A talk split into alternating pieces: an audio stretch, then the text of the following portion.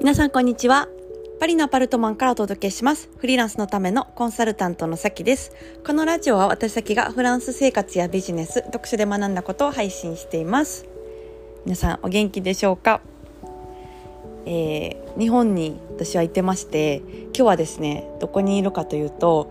えー、京都の町屋に、あのー、友達と来て泊まっております。町屋最高ですね。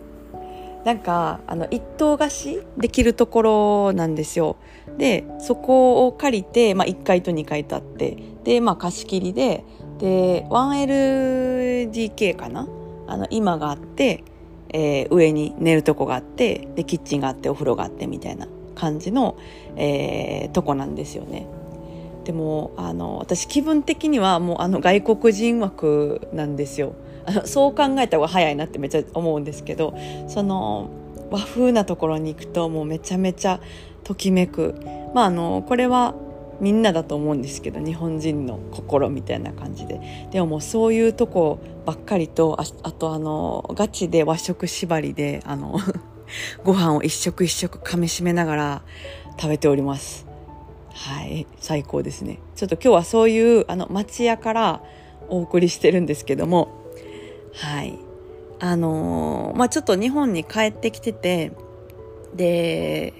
何をなんか発信したらいいかなって思ってたんですよね。そう。っていうのがなんかうん日本に来てあの感じること日本とまあフランスの違いみたいなところを感じててそれをどういうふうに発信したらいいのかなみたいなちょっとどういうふうに発信したらなんて言うんでしょう、あの、やらしくないんかなみたいな、あの、素直に思ったことをそのまま言ってもいいんだろうかみたいなことを思ってたんですけど、ちょっと、まあ、感じたことをシェアしたいなと思ってます。で、なんか、日本とフランス、どっちもいいとこも悪いとこも、えー、まあ、比べられると見えると思うんですよ。比較という意味で。うん。で、まあ、いろいろ感じたことがあるんですけどね。なんかまあ、まず、あの、日本はめっちゃ清潔っていう ことを思って、まあ、この今の町屋も何て言うんでしょうねもうあのツルツルなんですよ。清潔すぎてツルツル。なんて言ったらいいんだろう。この日本の、えーと、家の清潔さっていうのはどんだけフランスの新築の家でも再現できないんですよ。めっちゃ綺麗な家でもこれは無理だなと思うんですよね。なんかやっぱ建物が古いから、まあ、基本どっか壁とかね、穴開いてるし、うん、隙間風とかあるし、そう、そんな感じなんですけど、あの、日本はすごいピチってなってるじゃないですか、壁が。そう。だから、なんか、めちゃめちゃ綺麗だし、あとなんか、うん、急に、なんて言うんでしょうね、あの、曲がったりとかしてないから、えっ、ー、と、まあ、すごい合理的な間取りだと思うんですね。生活しやすいっていう感じ。まあ、それが全然違うなっていうのを、まずは思いました。もう最高と思って。もう実家でも家清潔っていうのを毎日何回も言いながら、あの、歩いてるんですよ。変な娘みたいな。そう。で、あとは、あのなんて言うんでしょうね。なんかこれ、すごい一時帰国するたびに、思ってしまうんですけどもこれはちょっとどう言ったらいいか語弊があのあると思うんでちょっと分かんないんですけどなんかですねその女性のうーん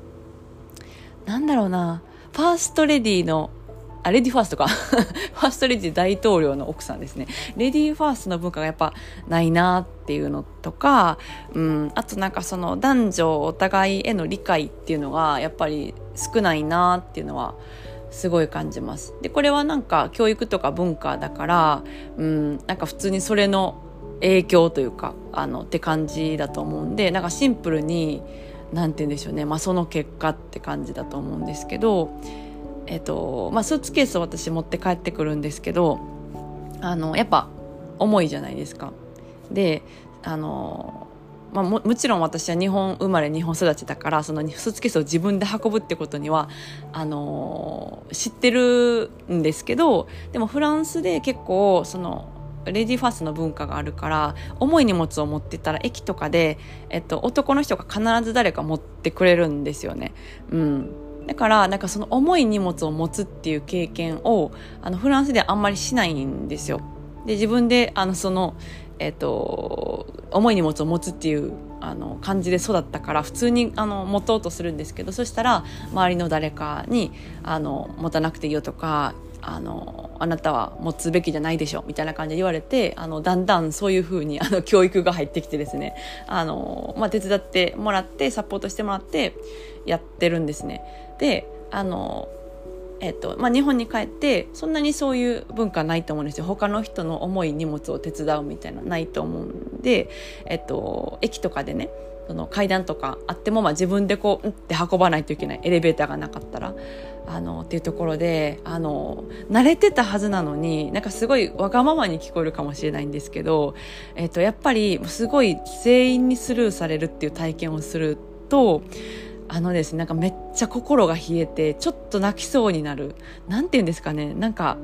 存在を無視されてるというかなんて言うんだろうな。結構あのすっごい気持ちになりました。なんか心が何て言うんですかね。冷えるみたいな。そうっていう経験があってやっぱなんか住んでる国の文化って影響するんやなって思ってうん。なんか仕事とかではね営業だったからめちゃめちゃ重い荷物とか持ちまくってたしあの普通に当たり前だったんですけど、うん、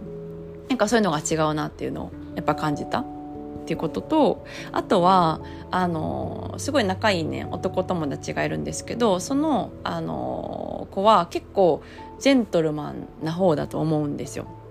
であのそれでもやっぱりそのなんだろうな女性の体のこととか女性のキャリアのこととか子育てのこととかへのあの知識というか情報がめちゃめちゃ少ないなっていう、うん、あこのなんていうんですかねこんなに優しいこの子でもこんな知らんねやみたいな感じであのなんて言うんでしょうね、うん。まあ、そういうこうなんだろうなそうやって学校教育とか家庭教育で育まれていくものだと思うんですけどあなんか結構違うなっていうのをなんか改めて今回帰ってきて思いました。だから私はあの啓蒙活動したい。とななとなって思ってます、うん、なんかそれはなんだろうな、まあ、言い方すごい気をつけないといけないと思うんですけどなんかフランスはこうですみたいな感じで言うとあのだいぶやらしいあの感じにあのなっちゃうんですけどでも何て言うんでしょうねその海外に住んでる人としてあのやることっていうのもやることをやるっていうふうにも考えられると思うんですよね。そうだからなんかちょっとずつこうあのじわじわってあの ポロポロって言っていこうかなっていうふうに思ってます。うん、練り込んでいこうかなって会話の中で。はい。えー、それでは今日はこの辺でお開きということで、また、えー、次回のポッドキャストでお会いしましょう。今週は、あの、カクテルパーティーが東京であります。あの、お会いできる皆様、本当に楽しみにしてます。うん。あの、その、えーと、ドレスコードのことで頭がいっぱいっていう声をあのいろいろ聞いてましてはいひひと思ってます。楽しみにしてます、えー、それでは皆さん今日も素敵な一日をお過ごしください。ボンジョーネアビアント